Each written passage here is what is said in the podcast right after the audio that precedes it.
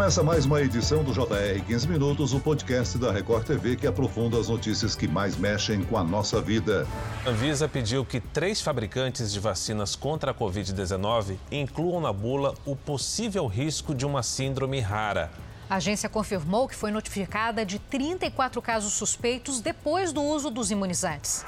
Foram registrados casos da síndrome de Guillain-Barré em vacinados com a AstraZeneca, Coronavac e Janssen. São casos muito raros, então para você ter ideia, nós já temos mais de 100 milhões de doses administradas e 34 casos suspeitos representa 0,003 para cada 100 mil. A síndrome de Guillain-Barré, uma doença autoimune que ataca o sistema nervoso, pode se desenvolver em pacientes vacinados contra a Covid. A Anvisa, Agência Nacional de Saúde, analisa 34 casos suspeitos da síndrome em pessoas imunizadas e pediu aos fabricantes da AstraZeneca, da Coronavac e da Janssen que incluam o alerta na bula das vacinas. É uma preocupação, mas os médicos avisam, não é motivo para deixar de tomar as duas ou a dose única. Por isso, hoje vamos esclarecer as dúvidas sobre esse assunto. Quem vai nos ajudar com as respostas é o médico neurologista do Hospital Albert Einstein,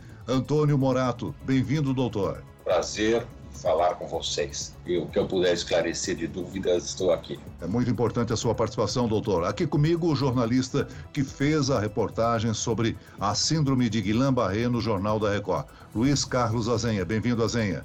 Oi, Celso, tudo bem? Bom, é importante frisar que os casos de síndrome de Guillain-Barré em pessoas que tomaram a vacina são muito raros, né? Chamam esses problemas de eventos adversos pós-vacinação. São registrados não apenas para a vacina da Covid, importante lembrar isso, mas para todas as outras. Não deve ser motivo, como você já disse, Celso, para não se imunizar. Doutor, Explica pra gente o que é a síndrome de Guillain-Barré. A síndrome de Guillain-Barré, quem descreveu foi o Guillain-Barré, depois o Landry ele complementou com o seu nome outros achados clínicos da síndrome de Landry-Guillain-Barré. É, ela é uma neurite. Neurites são inflamações dos nervos periféricos. É, Chama-se radículo porque começa na raiz que sai da medula espinal, trazendo os impulsos nervosos ascendentes e descendentes da medula espinal, cérebro e nervo periférico e vai até o músculo. A síndrome de Guillain-Barré é uma síndrome autoimunológica. O que vem a ser autoimunológica? Quando é, introduzirmos no nosso organismo um agressor, seja ele um vírus, uma bactéria, é, ou outro, um soro fisiológico, ou outra substância estranha, o nosso organismo ele produz anticorpos contra, teoricamente, contra o agressor. Mas muitas vezes essa agressão se cruza com órgãos do nosso corpo. Temos como síndromes autoimunes, eh, como exemplos claros, né? o lúpus, é, temos a, a, a, doença reumatoide, é, que ataca o coração, é, temos artrites, que são autoimunológicas, ou seja, o organismo ataca as articulações, ataca o coração, ataca o rim. E o Land-Guillain-Barré ataca o nervo periférico, ou seja, do ombro até a mão da, do quadril até o pé. Ela se faz como uma paralisia que se inicia com parestesias, que são formigamentos, e, e paralisias motoras, quer dizer, falta de movimentação das pernas, é, que vão ascendendo das, nas pernas, nas coxas, no quadril, no tórax, na, até nos músculos que vão até a fonação e até a deglutição. Podem comprometer também os pulmões, levando a uma parada respiratória e parada cardiorrespiratória por conseguinte. Não é a primeira vez que a gente ouve falar de Guillain-Barré, né? Quando nós cobrimos os casos de Zika, havia casos relacionados a esse vírus também. Qual é a relação da síndrome com o vírus ou os vírus? Os vírus são agressores. Então ele pode ser o Zika, ele pode ser o, o vírus do Land-Guillain-Barré, ele pode ser uh, um, um, estado gripal, um vírus comum, influenza.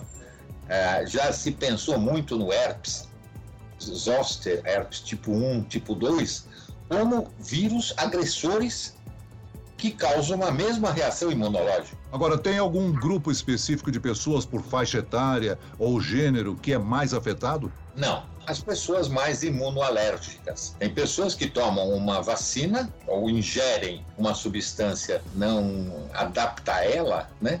Ela, pro, ela promove uma grande alergia. Essa alergia é o que nós chamamos de imunidade. Essa imunidade é que causa as doenças imunoalérgicas. Doutor, a doença tem cura e como é que é o tratamento dela? O, o tratamento uh, do Land-Guillain-Barré existem várias formas, formas benignas e formas mais agressivas. Existe a forma benigna que praticamente sintomáticos ajudam com fisioterapia. Ela tem um curso de duas semanas, mais ou menos 14 dias, né? E ela pode, existe uma forma benigna que ela se reverte espontaneamente, sem tratamento algum. Existe uma forma que é chamada de remitente. Então, nós temos a paralisia sensitiva motor ascendente. Posteriormente, o paciente se torna assintomático. Depois de dois, três, quatro, cinco meses, ele pode ter novamente o quadro.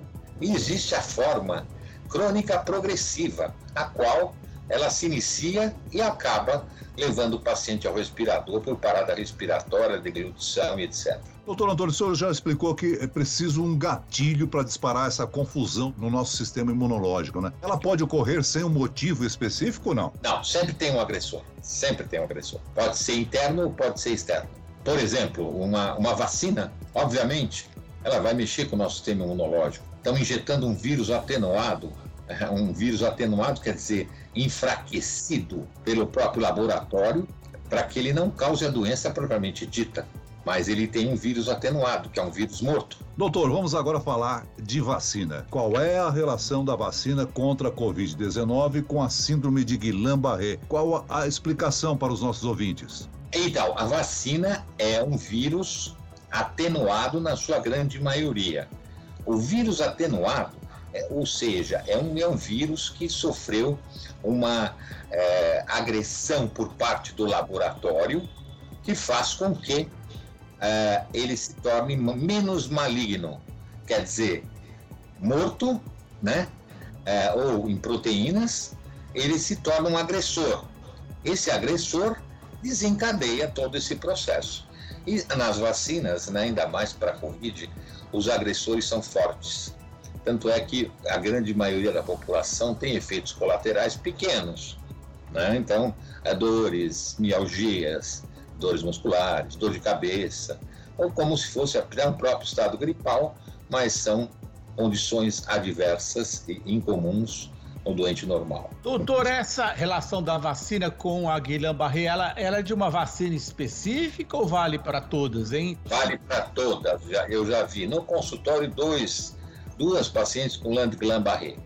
Agora, o que falta no Brasil, né, é, vamos dizer, exames específicos, como a eletroneuromiografia, que precisa ser muito bem feita, e tem em alguns hospitais apenas, e o paciente não tem acesso.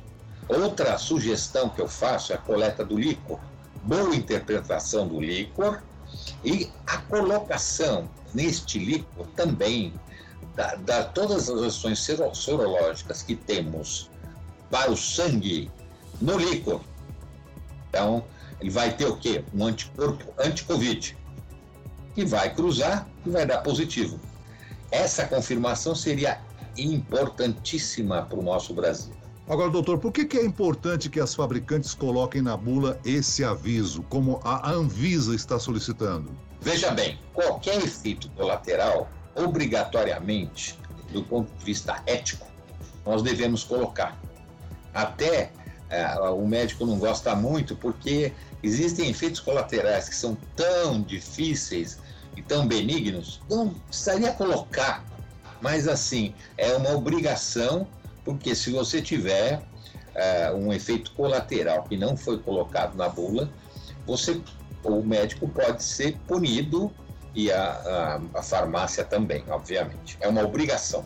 Doutor, uma pessoa que teve a Guillain-Barré, ela pode ficar com sequelas? Pode. As formas mais graves, sim. Ela pode ficar com uma tetraparesia flácida. O que é isso? Tetra é quatro. Paresia é falta de força e sensibilidade nos quatro membros, braços e pernas. Pode ficar até com uma paralisia respiratória e entrar em insuficiência respiratória crônica não reversível. Então, isso é um grande problema e é uma doença grave, a forma grave da poliradiculoneurite de Guillain-Barré. Doutor, a pessoa que já teve a doença, ela pode tomar a vacina da Covid-19? Há algum risco, algum cuidado que ela deva desenvolver? Ela deve esperar um certo tempo, por exemplo, umas duas, três semanas, como todo processo vacinal, para se vacinar, mas deve se vacinar. Ela, pode, ela tem que aguardar um pouco, o sistema imunológico ter uma trégua de agressões. Bom, doutor, a gente viu que o número de casos é pequeno em relação ao número de vacinados, né, no Brasil e no mundo. Então, obviamente, o senhor acha que os riscos da Covid são muito maiores, né? Inubitavelmente, eu, eu a Covid é uma, é, um, é uma doença é, sistêmica, embora ela, ela comprometa mais os pulmões, né? Mas ela pode acometer pulmão, deixando um quadro de doença pulmonar obstrutiva crônica para o resto da vida. Ela pode dar infartos cardíacos, levando a uma insuficiência cardíaca crônica. Ela dá insuficiência renal, levando a uma insuficiência renal crônica. Ela dá demências neurológicas, que eu vejo aqui no consultório com muita frequência. Impossibilita até o paciente de voltar às suas atividades laborativas. Doutor, o senhor falou aí dos números apontados pela OMS, a Organização Mundial da Saúde, né? 32, 34 até o momento. Nós já citamos aqui o caso da época do Zika vírus. No é. Brasil, há um levantamento, há uma estatística de casos registrados de Guillain-Barré? De Guillain-Barré, não. Eu, eu acredito que, logo que eu puder, eu acho que eu vou fazer uma estatística de casos atendidos aqui. O que eu precisei e o que eu precisaria para fechar um diagnóstico.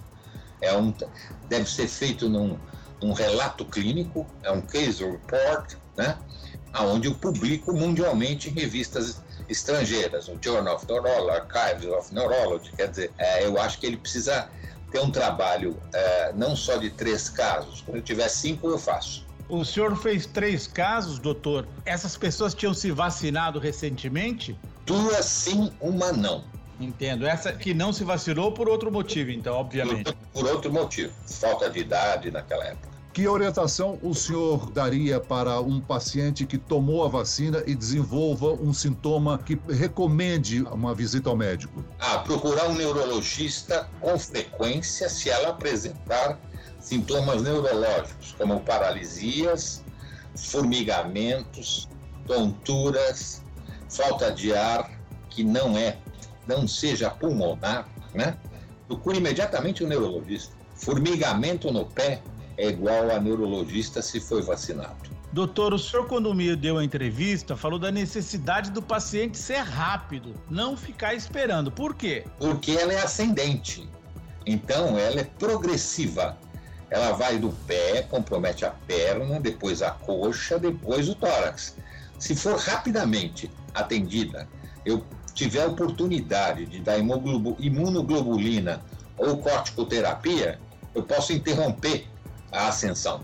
Muito bem, nós chegamos ao fim desta edição do 15 Minutos. Eu agradeço a participação e as informações muito importantes do médico neurologista do Hospital Albert Einstein, doutor Antônio Morato. Obrigado, doutor. Um grande abraço para vocês. Estou aqui à disposição. Agradeço a presença do repórter da Record TV, Luiz Carlos Azenha. Azenha. Celso, você tem feito um trabalho muito importante no esclarecimento da Covid, não só da Covid, de tudo que vem. Acho que o público está muito satisfeito com esse trabalho. Obrigado, Zenha. Esse podcast contou com a produção de Homero Augusto e dos estagiários David Bezerra e Larissa Silva. Sonoplastia de Pedro Angeli. Coordenação de conteúdo Camila Moraes, Edvaldo Nunes e Luciana Bergamo. Direção de conteúdo Tiago Contreira. Vice-presidente de jornalismo Antônio Guerreiro. E eu, Celso Freitas, te aguardo no próximo episódio. Até amanhã.